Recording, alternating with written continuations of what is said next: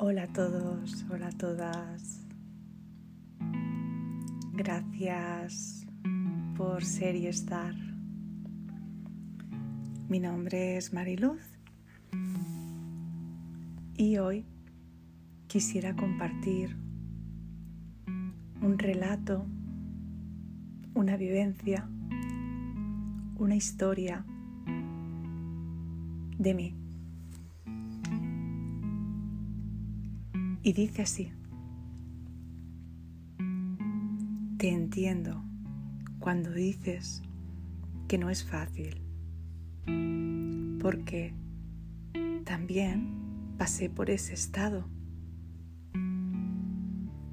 estado de rabia, de ira, de celos, de envidias, de sentirme culpable y preguntarme por qué todo me sucedía a mí. ¿Qué había hecho yo en este mundo para merecerme tanto dolor? Me enfadé con Dios.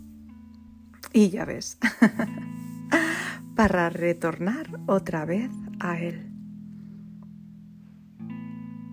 Qué gran aprendizaje el mío. Cuántas veces me he roto para volverme a construir. Hasta que dije, basta. Ha de haber otra forma de ver el mundo. ¿Qué es lo que estoy haciendo mal? Y ahí, en ese abrir de posibilidades infinitas, llegaron a mí técnicas de sanación que más tarde me formaría en ellas para así poder ayudar a otras personas. es un no parar, porque siempre estamos aprendiendo. Y siento que hay mucho todavía por recorrer. Aunque lo importante es que ya estamos en ese camino. Así que el mensaje para hoy sería, cuando hemos caído abajo y te entregas a una fuerza mayor que te guía, tu vida cambia y cambia para seguir un camino, un camino en el bienestar, en la paz, en el amor, en el acompañar a otras personas, el ser feliz con nosotros mismos.